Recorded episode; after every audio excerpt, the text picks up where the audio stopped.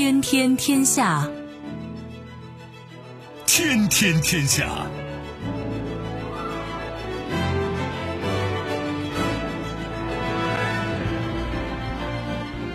历史穿行者，新闻摆渡人。各位好，我是梦露。您正在选择收听的是《天天天下》，和我一起陪伴大家的还有本节目评论员重阳。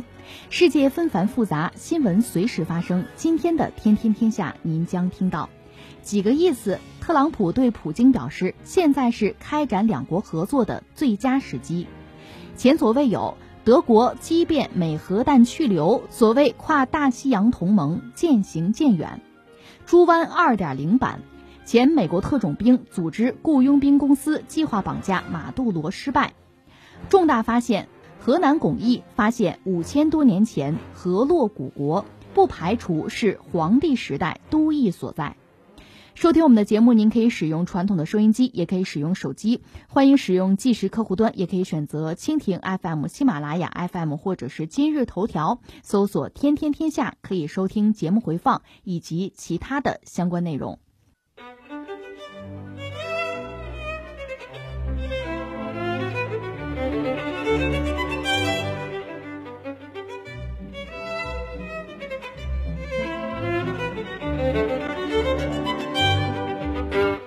美俄两国总统五月七号举行了电话交谈。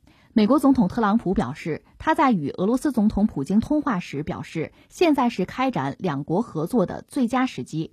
特朗普表示，想必大家都还记得通俄门这事儿让美俄难以开展合作。俄罗斯是一个非常重要的大国，而美国则是最为强大的国家，他们也强盛过。为什么我们不能够开展双边合作呢？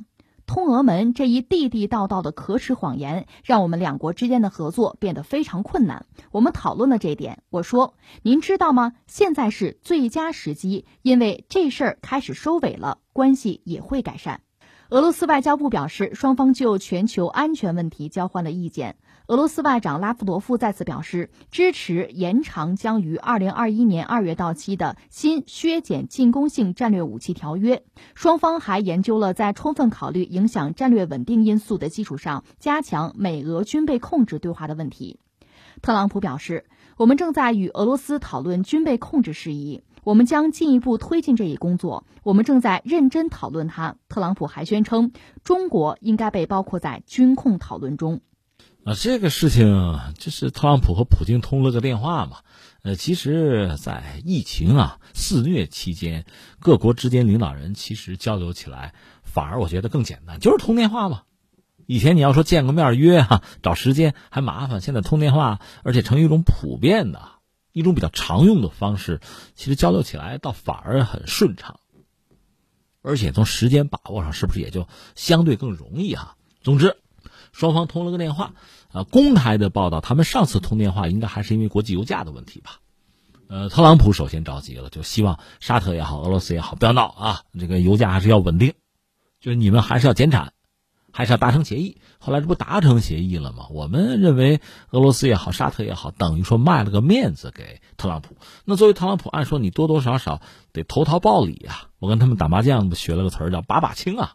你看，我们都讲这个国际政治嘛。没有永恒的朋友和敌人，只有永恒的利益啊！但是朋友啊、敌人他不永恒，他在某一个阶段总是稳定的。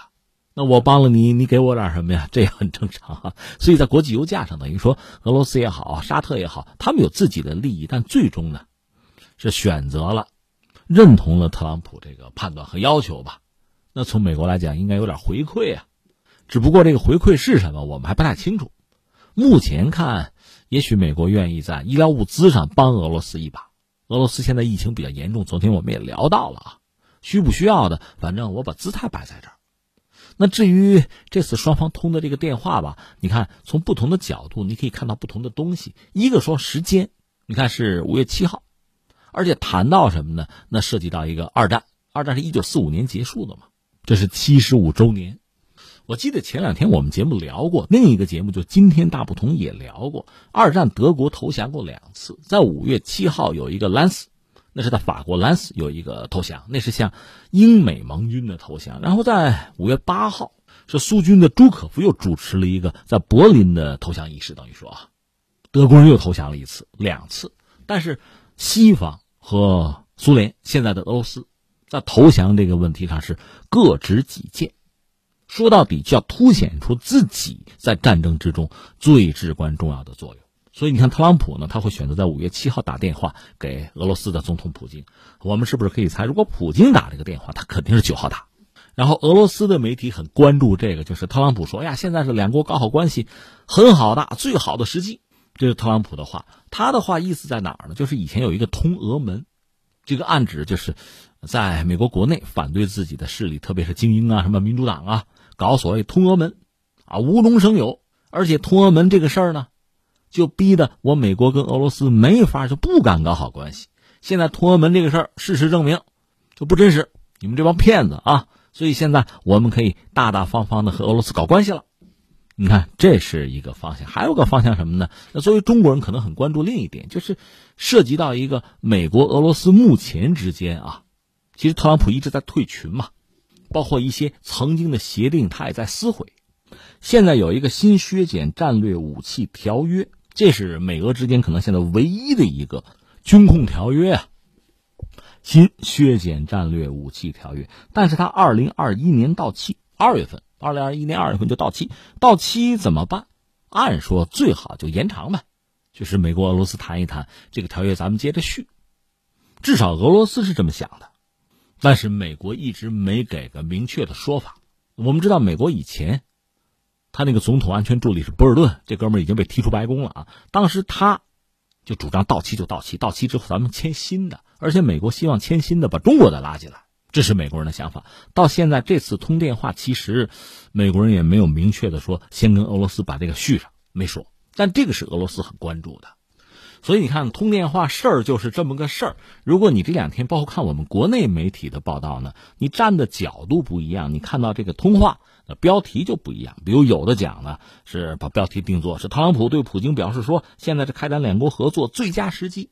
也有的报道说呢，就美俄首脑通话啊，美方又提希望把中国纳入到削减军备的谈判之中，是不是还有说纪念二战胜利七十五周年什么的等等啊？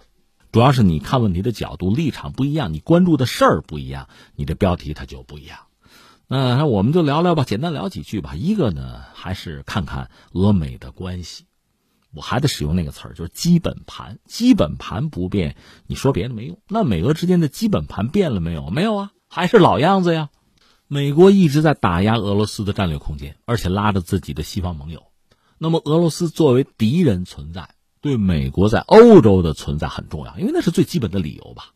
当然，美俄之间不是说不存在合作的可能。你比如反恐，你比如国际油价，比如在中东，双方有一系列的问题要谈，一系列相互的利益，你恐怕得相互尊重或者交换或者让渡吧。那合作的空间一直是有的。当然，我们也知道，特朗普上台之后有一个江湖传言说，基辛格给他出的主意叫联俄意中。联是联合的联，意是意志的意，有这个说法吗？如果真有这个说法，到现在这事儿他也没办成，因为不有一个通俄门嘛，就在美国国内反对和质疑特朗普的势力，就搞了一个通俄门，就调查你，你和俄罗斯有关系，你上台和俄罗斯都有关系，带着这个紧箍咒吧，特朗普确实也不太好加强或者说重塑跟俄罗斯的这个关系啊，很有意思。但实际上，不管是冷战当时美国苏联之间的关系，还是苏联解体之后俄罗斯，我们在节目里不止一次回顾过当年那段历史。从叶利钦到普京，曾经都希望靠近西方，甚至加入西方，但最终的结果是什么呢？说句粗话，就是热脸贴了冷屁股，人家不愿意真正的接纳你，或者说你还不配。怎么叫配呢？你把核武器得扔了吧？你这么大的块头，你得再分裂分裂吧？所以有的时候你要知道，一个大国。他是没有投降的机会的。你说我跪，嗨，你没有跪的资格的。你看看这个历史上，包括中国历史在内，就政治斗争，有时候那输家要被灭门的。为什么？为什么要斩草除根呢？就是怕你有一天东山再起啊。而俄罗斯有多少资源？它可能是全世界资源最丰富的一个国家，这你说美国怎么能放心呢？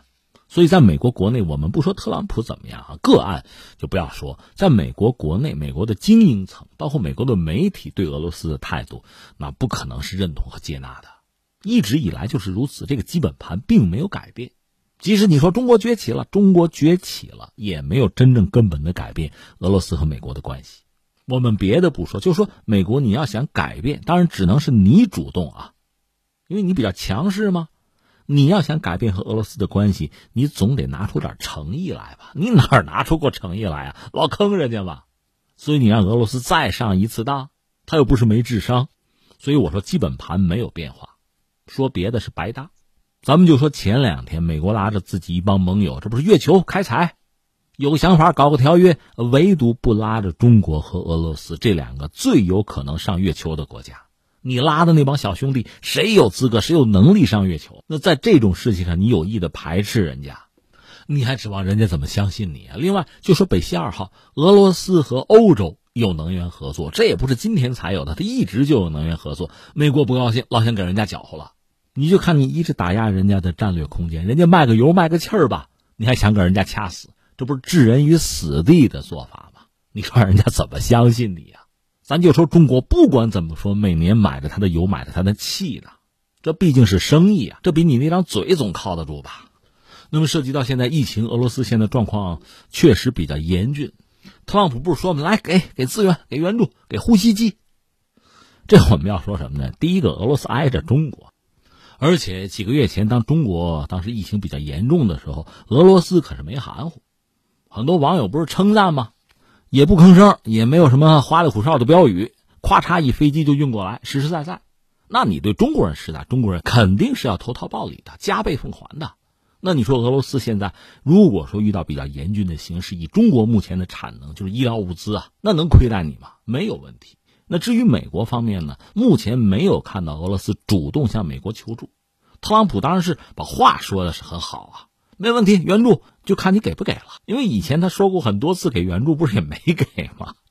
跟很多国家这么讲嘛，而没人收到嘛。那当然，我估计他要是给俄罗斯援助，俄罗斯也不好意思拒绝嘛，那就收着嘛，礼尚往来嘛。但你指望这个事情对双方的关系有什么根本性的、颠覆性的改变？抱歉，不可能。我们说了，基本盘没有变，双方的战略诉求没有变，而彼此之间在战略诉求上的这个矛盾也就没有变。再有一个就涉及到中国了，美国这不一直想拉着中国来一块谈啊，战略方面的对话啊，涉及到这个五倍啊、军控啊，呃，再加上俄罗斯，咱们三家一起谈。中国说我不跟你玩啊，你要谈你们自己谈。俄罗斯表示理解，国际社会也没什么不理解的，这道理很简单。美国的武库是非常大的，俄罗斯因为有当年苏联的那个衣钵啊，但大家推算它的核武库也不小。这和中国就不是一个数量级。中国在最早搞核武器研发的时候，我们的思路就是什么呢？有一点毛泽东就讲这个话嘛，不能没有，但是有一点就够了。我们又不争霸，我们主要是自卫嘛。而且我们核武器是一九六四年十月十六号爆炸的，一爆炸，中国政府就非常严肃的就宣布，我们不会首先使用核武器的，我们也不会对无核国家动用核武器的，我们不玩那种核讹诈嘛。这是我们。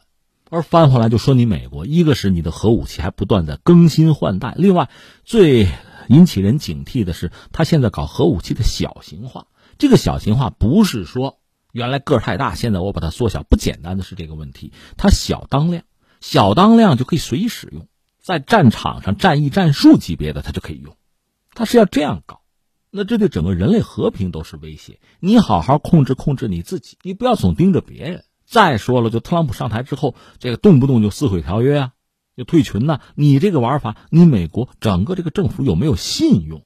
你说经贸 T P P 你不干了，你说环保巴黎协定你退出了啊，伊核协议你也不干了，你让伊朗找谁哭去？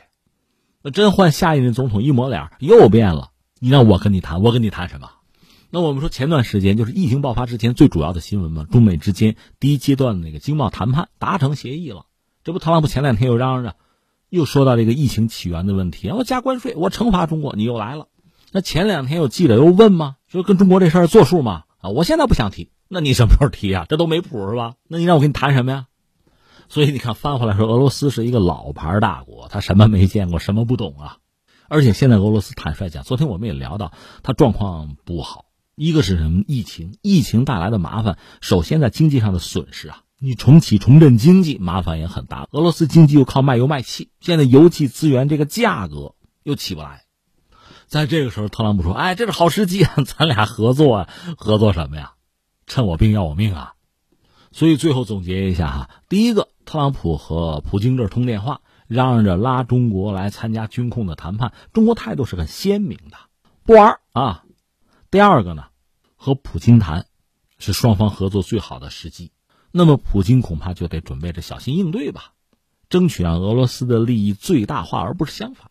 那特朗普说这一番话有什么实际的意义没有呢？其实更像是对美国国内喊话，向自己的对手喊话，就讥讽对方那个通俄门没有意义嘛。再就是向选民喊话，那还是为了选票吧。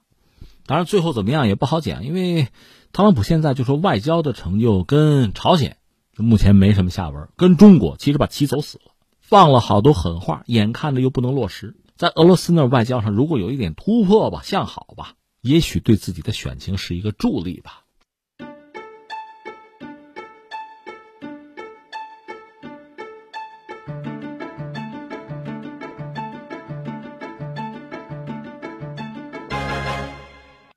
五月三号起，随着对购买美制战斗机不满的逐渐发酵，德国政府内部开始大面积出现质疑声。越来越多的议员、党派与官员公开要求美国撤出所有在德部署的核弹头。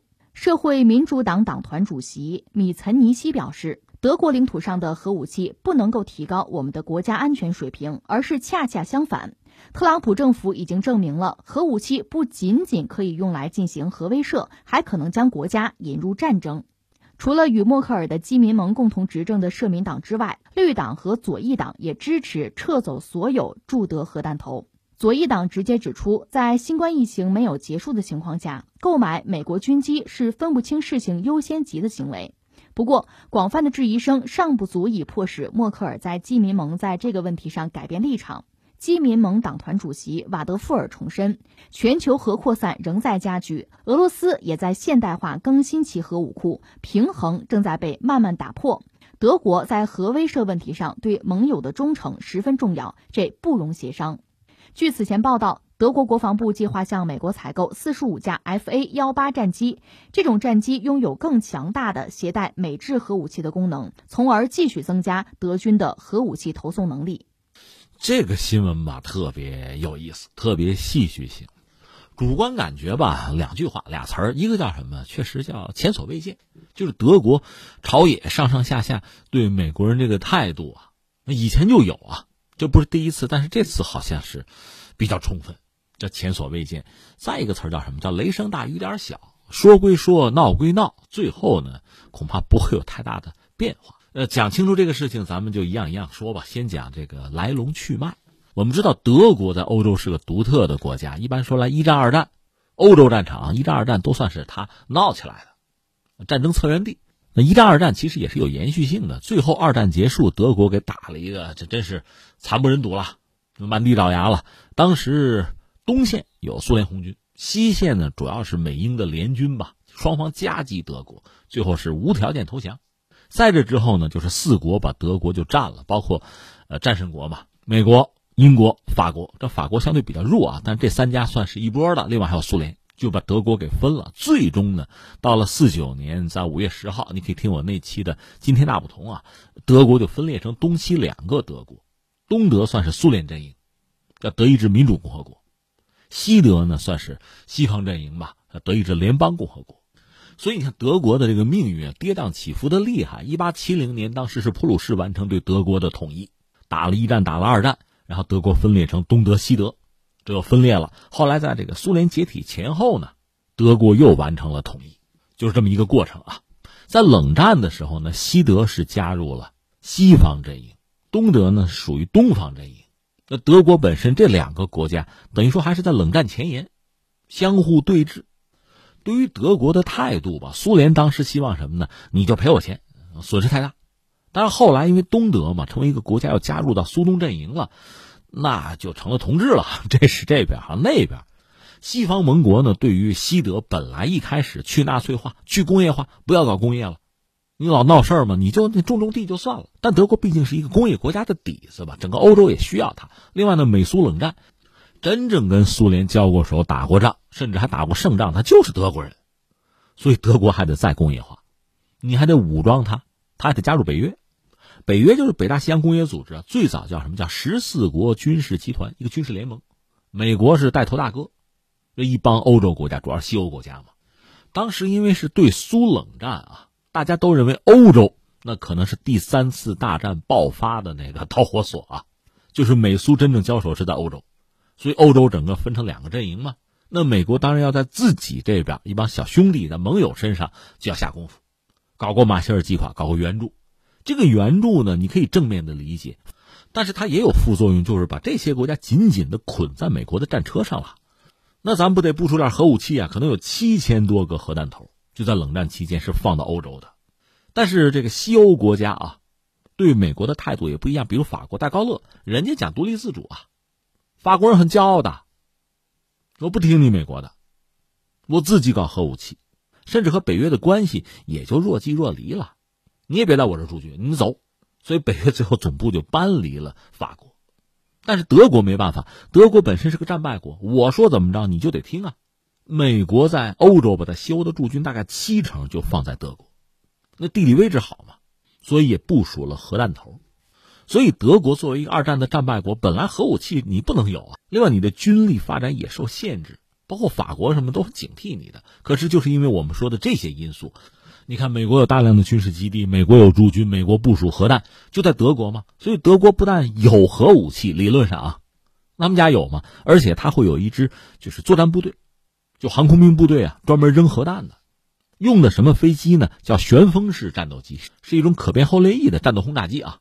这个是上个世纪七十年代搞的，七八十年的装备部队，当时中国可能还有兴趣，还看过啊。但是你想，核弹的控制权肯定德国人是拿不到的，是在美国人手里。那么美国和德国的关系怎么样？显然，在德国统一之前，在冷战的时候，双方关系是不错的。一个是带头大哥，一个是小弟啊，又是个被打败的小弟，言听计从，听话乖，这就好办，让你干嘛你干嘛。但是德国毕竟曾经是一个统一的国家呀。二战之后的分裂是迫不得已啊，所以就在冷战的时候，东西德之间也有一些沟通啊，也有一些联络，而且西德这边做的比较主动。到了这个苏东剧变的前夕，西德这方面的动作也就比较多，就希望德国统一，找机会。实际上啊，你现在看德国的历史，真正把德国分裂的、设计德国分裂的是美国人，反对德国统一的还是美国人。当时美国总统老布什嘛，他并不希望德国统一。为什么？道理很简单，美国为什么要在欧洲驻军？为什么要组织一个北约？而且在北约里做带头大哥？为什么在欧洲有部署？那是美国全球战略的一部分。你德国统一了，苏联又解体了，你不要说美国的驻军，北约的存在其实都没有意义了。所以美国人并不希望德国统一，但是德国人到这个时候抓住机会就统一了，柏林墙就倒塌了嘛。为了做这个事儿，当时西德曾经给苏联相当多的经济上的援助，所以苏联人家不吭声，主要是美国不愿意，但是也没有办法，木已成舟，这叫生米煮成熟饭。其实现在翻回来，你在想当年冷战的时候，苏联有多大的兴趣，有多大的愿望就横扫西欧。其实现在看啊，确实他也搞过演习，他有预案，但这是什么？麻杆打狼，两头怕呀。苏联是咄咄逼人的那个架势，对对手是一种震慑，但是美国在西欧驻军，这个利益可是实实在在的，这个我们要看到。但不管怎么说，苏联解体了，苏联没了，没了之后，整个欧洲的格局就变了。有一个俄罗斯，俄罗斯的力量实际上比较弱。你说俄罗斯对欧洲还构成什么威胁？还要侵略德国吗？还要跟法国打仗吗？还要把美国赶出整个欧洲吗？不现实啊！从俄罗斯这个角度讲，你别惹我就行，别欺负我就行啊。更况且叶利钦那个时代，曾经，包括普京都曾经想加入北约呢，人家不搭理你，不带你玩嘛，是活活的就把俄罗斯逼成了一个敌人。那你说为什么？至少有一个，俄罗斯是敌人，欧洲被逼着和俄罗斯是敌对的关系，美国在欧洲的存在就有理由，就有价值，就有必要。如果人家是一家人了，你就走人吧，灰溜溜的，你有什么存在的必要啊？翻回来，从欧洲这个角度讲，包括德国，包括法国，我跟俄罗斯有什么过不去的？甚至在能源上还是有合作的。那么双方高高兴兴做生意有什么不好？干嘛非要剑拔弩张？所以这个时候，欧洲就是特别德法和美国的利益啊，已经是大相径庭了。而且苏联解体，欧盟诞生，就欧洲国家更紧密的团结在一起嘛，尤其是德法抱团嘛。那美国当然很不高兴了，一个是对欧盟就看不上，另外欧元我就打击。所以欧元，你看，一九九九年一月一号诞生，三月二十四号，美国就带着北约嘛，就是打那个南联盟战争。你看人家美国人这个算计啊，这口号提的非常漂亮，人权高于主权。谁对人权特别在乎？法国、欧洲就西欧，就跟着美国人就打，打着打着傻眼了，因为战争是在欧洲爆发的嘛。最终欧元疲软，大量的这个资本奔了美国去，欧洲是一片狼藉。明白过来了，看清楚了。后来美国再发动战争，尤其是德国、法国就不愿意跟了，吃亏了嘛。但是呢，就是欧洲和美国的关系啊，包括北约啊，就这么维持着吧。不过这两年呢，又发生了一个大的变化，这得益于两个人的出现，一个是谁呢？特朗普，还有一个呢，马克龙。特朗普上来之后吧，他总觉得美国吃亏了，觉得别人占便宜了。你看，欧洲的安全是我保护的，我还驻着军呢，你们得多掏钱。一个是你们自己增加军费，再就是我在谁家驻军，谁多掏钱。在亚洲对日本、韩国不也是这个路数吗？这就成了讹诈了。我们刚才讲了，苏联都没了，你北约就是因为有苏联，所以才建立起来的。原因已经没有了，北约可以解散了。不啊，还要坚持。德国那意思，我就顾全大局吧，你让我多掏多掏点吧，多掏多少啊？本来一年掏五亿。特朗普说：“这么着吧，你掏二十五亿吧，要不掏三十亿吧？” 这就疯了，这就。当然，他在亚洲对这个韩国也是这个路数。日本比较老实听话啊，掏的原来就多。但德国，你说他受得了吗？关键是特朗普这边还有态度，你不愿掏钱，我撤军啊，我不保护你了啊。那德国人早就在想，你保护我了吗？我用得着你保护吗？现在整个欧洲，我们看不到战争的迹象，俄罗斯。对我又不形成什么威胁。那个北溪二号油气资源，我们还合作呢，你还不愿意让我们合作呢？我们本来可以关系很好的啊做生意嘛。所以从德国这个角度来讲，就放出一个声音：爱走走，把核弹也带走。这就是我们现在看到这个新闻里边的内容哈。德国人的一些德国人的态度啊，翻回来说，除了特朗普，还有一个马克龙呢。马克龙是法国人吗？年轻吗？他上来之后，他有自己的一套逻辑。欧洲是欧洲人的欧洲。你记得当年美国有一个门罗主义、门罗宣言吗？讲什么呢？讲美洲是美洲人的美洲。你说不废话吗？当然不是废话了。在美洲谁是老大？美国是老大。美洲是美国人的美洲。那在欧洲呢？法国是老大呀。德国，德国二战是战败国，你经济实力虽然强，在政治上你不好出头的。而且法国有核武器的，法国是有航母的，是联合国五常啊。英国一脱欧，整个欧盟国家就老哥一个我。是联合国安理会的常任理事国，五常吗？所以你听马克龙这话是有潜台词的，他还说什么呢？北约脑死亡了，谁是北约脑啊？美国嘛。那把他的话给你翻译成现代汉语，无外乎就说欧洲是欧洲人的欧洲，欧洲是我法国主导的欧洲，是我法国领导的欧洲。当然，德国你跟我走得近一点，你经济状况也还不错啊，咱哥俩关系也很好。咱们在政治上保持一致。那马克龙接下来一系列的想法，欧洲防务要自主吧？咱们要搞航空母舰，就是欧洲的航空母舰。我法国的核武器是咱欧洲的核武器，这是马克龙的想法。本来原有的那个格局啊，就是德国也好啊，法国也好，跟美国的关系、北约的关系，反正原来还能稳定得住。现在这哥俩一出来，就特朗普和马克龙一出来，很多原来还能掩藏得住、能压得住的矛盾，逐渐的就浮出水面。所以你看，特朗普一开始对马克龙还是很亲的，惺惺相惜嘛，没几天就翻了。关键是现在这个问题来了。刚才我们讲，在德国有美国的核弹，德国有专门的战斗机队，就是那个旋风式战斗机啊，它是扔这个核弹的。那个飞机寿命要到了，按说换新飞机这不是问题。欧洲国家搞过一种叫台风式战斗机，这个说起来也挺逗哈，就是英国呀、法国呀、什么德国一块搞。搞着搞着就争起来了，争这个主导权。最后法国是离开单干，他们搞了一种飞机叫阵风式战斗机。剩下的几个欧洲国家，主要是英国、德国、什么西班牙，他们合伙搞了一个是什么呢？是台风式战斗机。刚才我们讲那个老飞机，就那个旋风，也翻译成狂风，那个飞机也是欧洲国家联合搞的。关键这个台风这飞机不能直接挂美国核弹。也不是不能挂，需要美国公开一些技术上的文件嘛，大家分享嘛，咱们得对接呀。美国人不敢说，那还得用我们自己的飞机，用美国造的飞机挂美国的核弹。就说你欧洲要买我美国飞机，可问题在于欧洲人不想买美国飞机。现在美国那个 F 三五隐身战斗机不是所谓热卖吗？欧洲国家，你看，呃，英国不说啊，那没办法，剩下的德国、法国手头飞机其实比 F 三五落后一代。F 三五和咱们歼二零是差不多一个水平吧，一代啊。其实法国、德国、英国其实也算在内啊，他们的飞机要落后一代。其实，在欧洲国家里，英国是必须要买美国飞机的，意大利都买了，但是你看德国、法国咬着牙我就不买。哪怕我们自己搞一个，我们也不买。本来是这个态度，现在没想到，因为核武器这个事儿吧，看来还非得买美国飞机。刚才你新闻里不是说嘛，就是 F 十八那个系列吧，那个飞机比 F 三五啊还是要落后一代，但是肯定要便宜些嘛，用来装美国核弹。这个美国人当然愿意，为什么呢？救了波音呐，波音现在灰头土脸的，好不容易来个大单，那当然是一件好事了。美国人肯定愿意促成这个事情。但是从德国这个角度讲，我为什么呀？我何必呀？这法国人还没说话呢，我都可以替法国人把话说出来。我就有核弹，你干嘛非要把美国核弹放在你们家呀？欧洲不需要美国的核武器啊，有我法国足够了，我航母还有呢。你看到这儿，这事儿算彻底说清楚了啊。但是我们说，但是啊，估计是雷声大雨点小。说什么呢？德国人惹不起美国人，欧洲人啊，他骨头哪那么硬啊？你看，在一系列的问题上，在伊核协议的问题上啊。难民的问题啊，包括对待俄罗斯的态度啊，对世界格局的这个演化的态度啊，其实欧洲和美国应该叫渐行渐远。而且特朗普对欧洲盟友的态度，他们也受不了。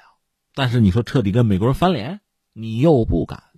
毕竟从宏观上讲，从历史上讲，还是一个文明谱系吧，有着千丝万缕的联系吧。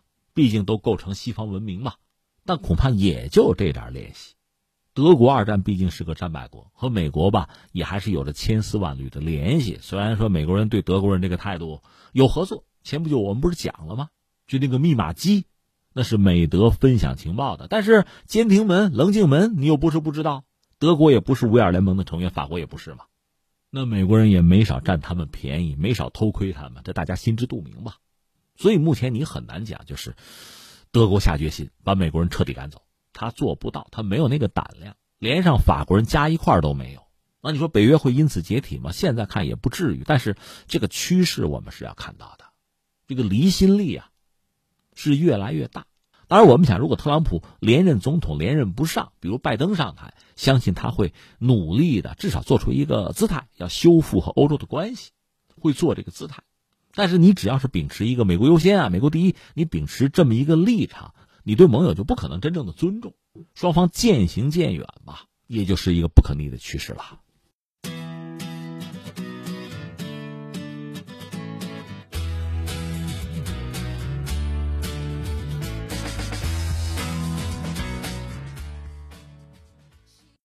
五月三号凌晨，两名曾在伊拉克服役的美军前特种兵。登曼和贝利与十多名武装人员乘坐满载武器的渔船从哥伦比亚出发，计划天亮前在委内瑞拉的马库托海滩登陆。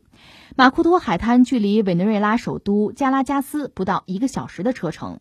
曼登一行有一个惊天计划，那就是控制加拉加斯的机场，把委内瑞拉总统马杜罗绑架到美国。然而，当登曼与队友刚踏上马库托海滩，就被全副伪装的委内瑞拉军方和当地渔民包围。军方在交火中打死了八名袭击者，登曼和贝利则与另外十一人当场被捕。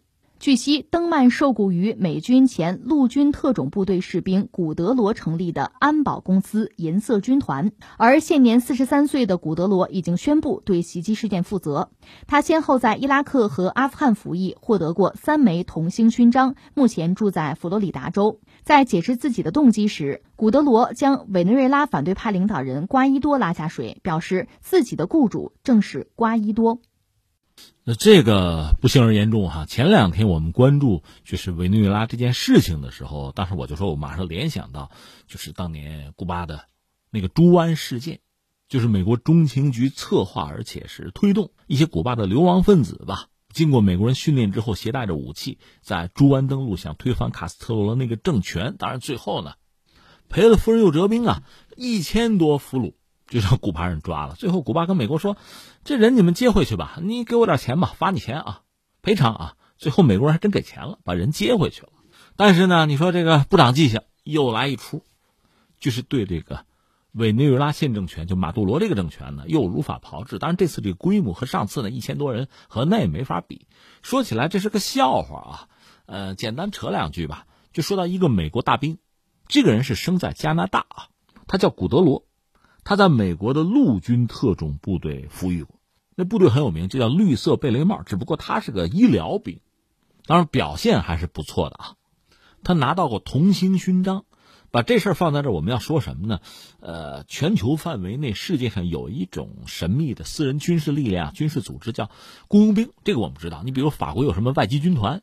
另外，今年春节的时候，我们节目本来给大家放了几部电影啊，其中有一部。叫做《野鹅敢死队》，讲的就是雇佣兵哈。本来想讲这个事儿呢，大家说别了，关注疫情吧，不听电影。最后我们这个就没放出去哈。但是确实是关于雇佣兵。呃，美国比较著名的有一个黑水国际公司，大家可能知道。说到底呢，其实一个是挣钱，再就是帮美国，呃，其实和美国政府有各种各样的联系啊，干一些就美国军队不方便干的脏活。那我们说的这位，就这个古德罗，他呢搞了一个叫什么呢？银色军团也是这种私人保安公司，其实就是，啊，打雇佣兵挣钱，就这么个人。这个人现在今年是四十三吧。他搞这个公司之后，总想逮个机会挣笔大钱呢，找活啊。他二零一九年开始关注谁呢？就是这个委内瑞拉。当时英国呢有一个富豪，就维珍品牌的创始人叫布兰森，搞过一个音乐会支持瓜伊多。当时古德罗呢是负责音乐会的安保。他是觉得，你看这个事儿，英国这个富豪也关注，特朗普呢也跟马杜罗不对付，就是美国政府就是想颠覆委内瑞拉那个政权嘛，这就是机会啊。所以这个古德罗后来又认识谁呢？特朗普的一个保镖叫席勒，又认识一个谁呢？委内瑞拉的一个算反对派吧，一个将领和马杜罗决裂了，那个人叫阿尔卡拉。那这几位凑在一起就商量这个生意哈。那古德罗就说什么呢？咱要不要是吧？我这个保安公司，我这雇佣军。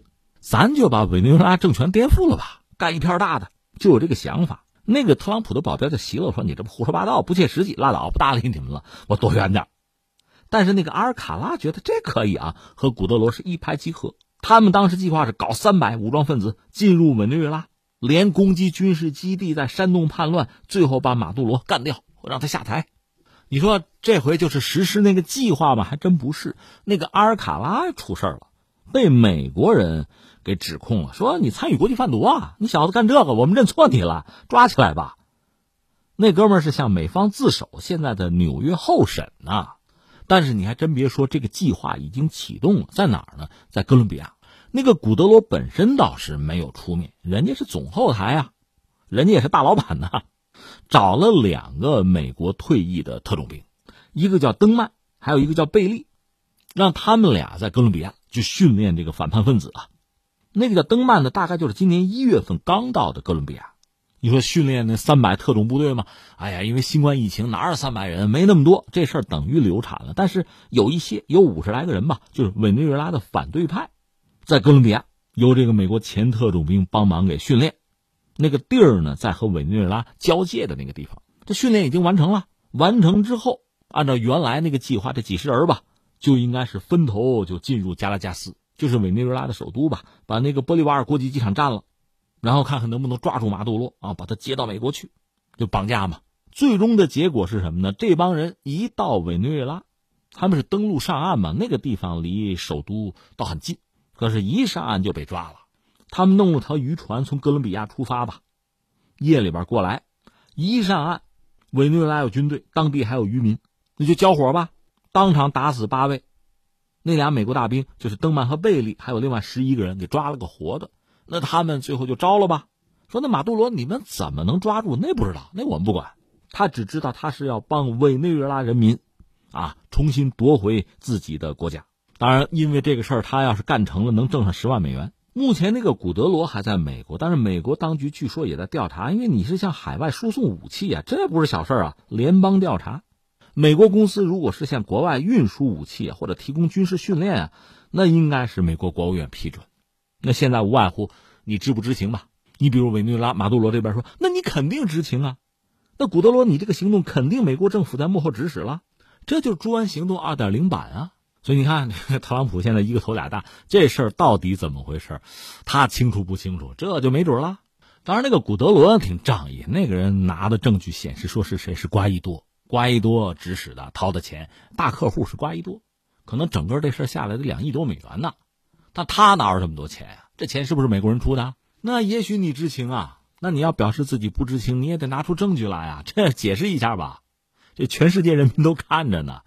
哎，真是笑话！笑话是笑话，但这个事情确实不由得让人很严肃的要说几句。一个是什么呢？就说雇佣兵，这个真的是常见于西方很多就是前特种部队的成员退役之后，因为他们的技术就是杀人，就是特种作战，通过这种独特的方式，甚至介入很多国家的内战啊，他从中渔利啊，这是一支不可忽视的力量。这支力量当然并不直接听命于美国政府。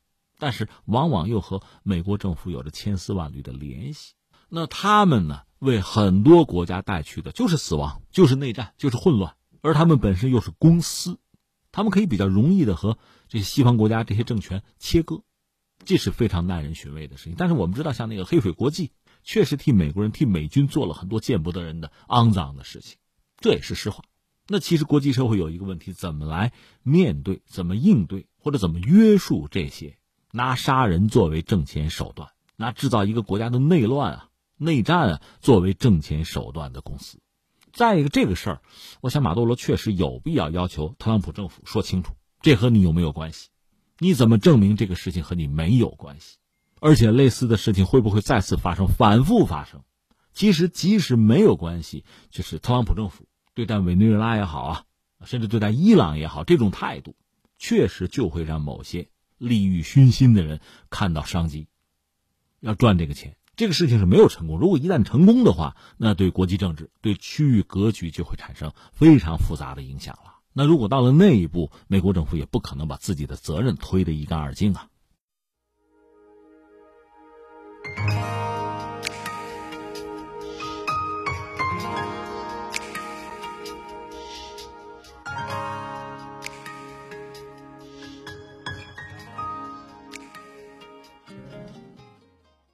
五月七号，郑州市文物考古研究院在河南郑州公布双槐树古国时代都邑遗址阶段性重大考古成果。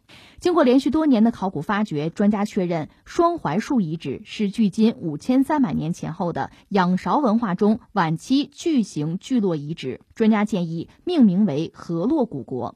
专家们一致认为，这个遗址是迄今为止在黄河流域仰韶文化中晚期这一中华文明形成初级阶段发现的规格最高的、具有都邑性质的中心聚落。中国考古学会理事长王威表示，双槐树遗址的发现填补了中华文明起源关键时期、关键地区的关键材料。双槐树遗址发掘的意义在于，证实了在五千三百年前后这一中华文明起源的黄金阶段，河洛地区是当时最具代表性和影响力的文明中心。河洛古国这个事情确实让人特别好奇，特别振奋，特别像我这样的人对这类事儿都特别感兴趣哈。一下子想到什么呢？想到就是你看，前段时间就是疫情相对比较严重的时候。不是有个段子吗？就网友说，你看这个进出小区啊，进出单位啊，有这个保安拿一个测温枪啊，问你灵魂三问：你谁啊？从哪来啊？到哪去啊？哎，人类啊，最根本的三个哲学问题：我是谁？我从哪来？我到哪去？这类的问题其实特别适合问给中国人，因为中国历史啊，我们的历史非常之悠久，作为世界上主要的文明古国之一吧，我们的文明延续至今，中间是没有断的。就我们很骄傲的，所以一般说来，我们叫什么五千年文明。但是五千年文明这个说法呢，其实一直以来我们这么讲，但是国际学术界有些人并不认不认同。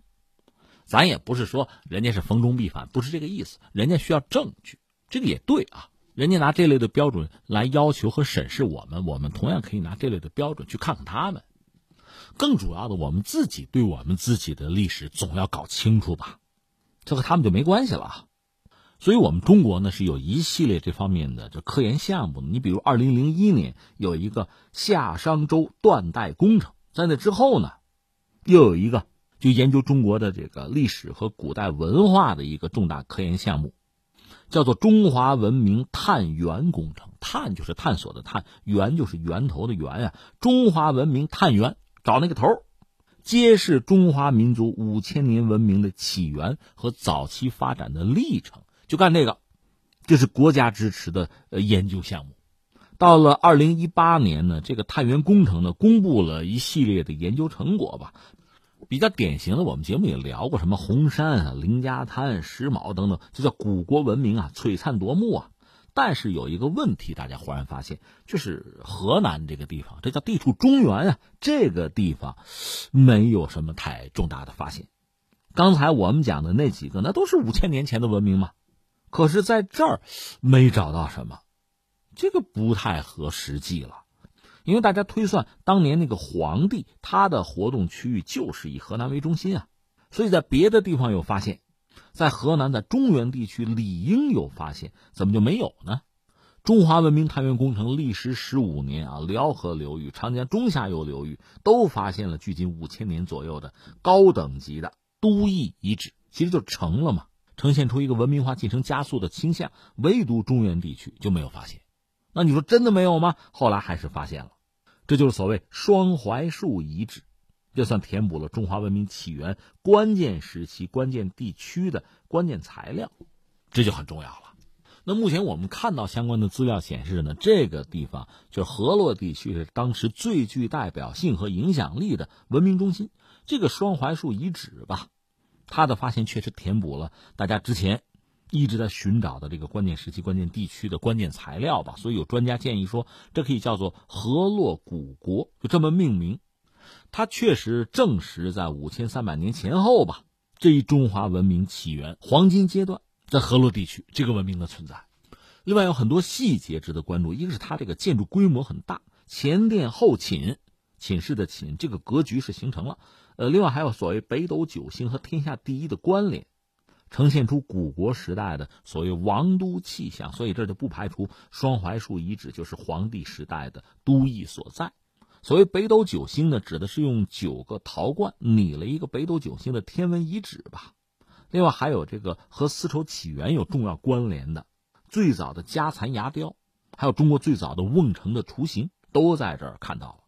另外，专家们也确认，以双槐树遗址为中心的仰韶文化中晚期文明，确实就是黄河文化之根，是早期中华文明的胚胎。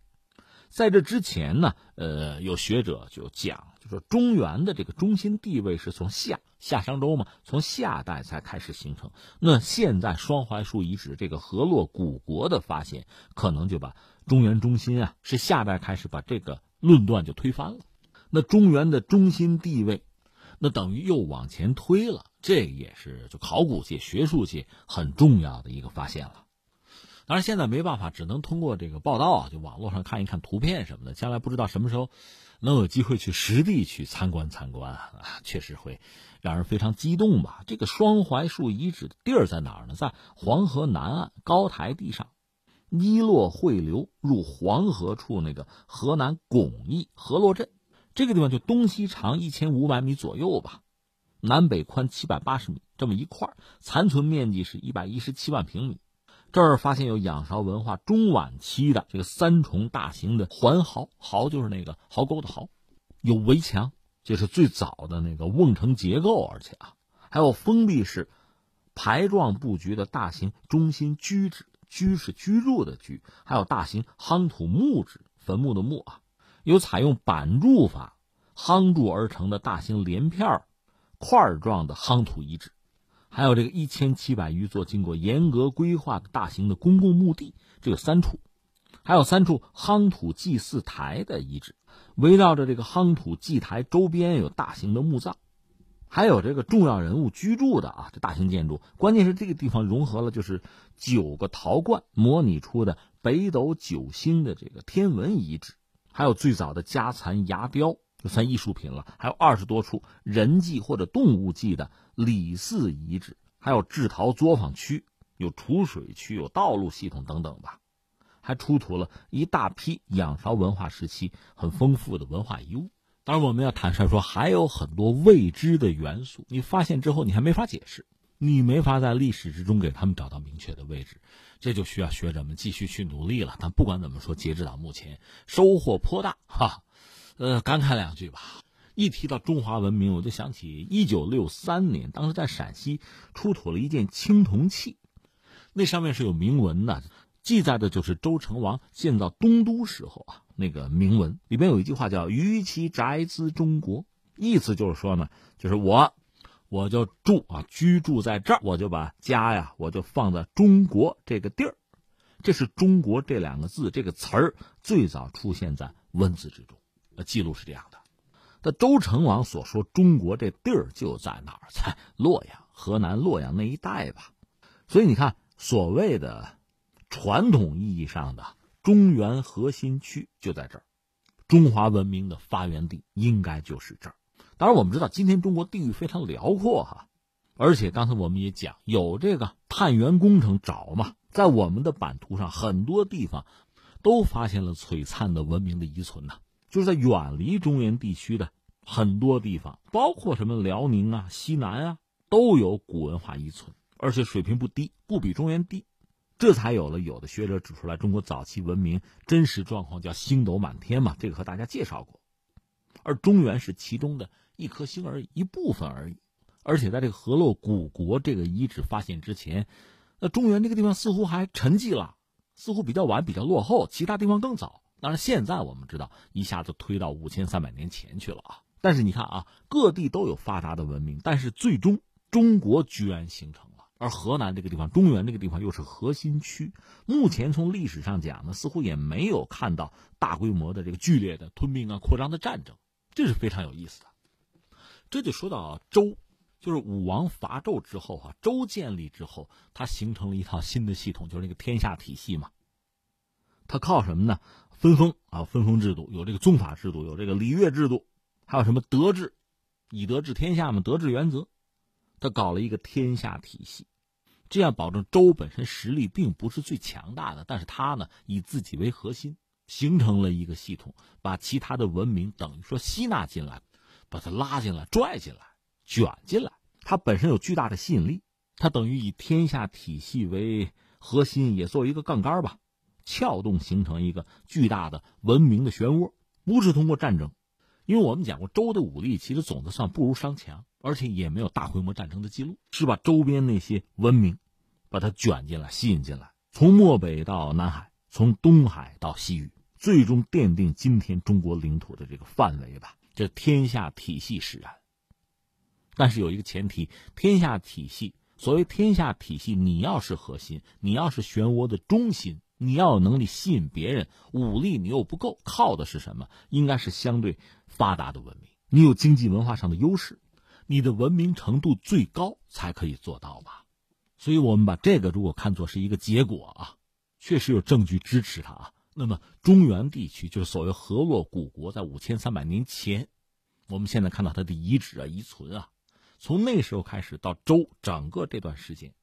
它的文明发展应该是突飞猛进的，应该是非常快的。换句话说，我们在考古的时候，应该能看到越来越多这方面的证据，而这些证据将标志着，当年啊，就是中原文明在诸多文明之中，它发展非常快，拥有非常强大的吸引力，最后才成为周人提出天下体系的那个基础和依据。那是周人的底牌，才会有文明的漩涡。才会让就当今中国版图上你看到啊，所谓星斗满天嘛，多种文明，逐渐的向它靠拢，向它聚集，最后逐渐的融合，加入漩涡，融为一体，各种凝聚，各种淬炼，最后形成了今天的稳定的中华文明。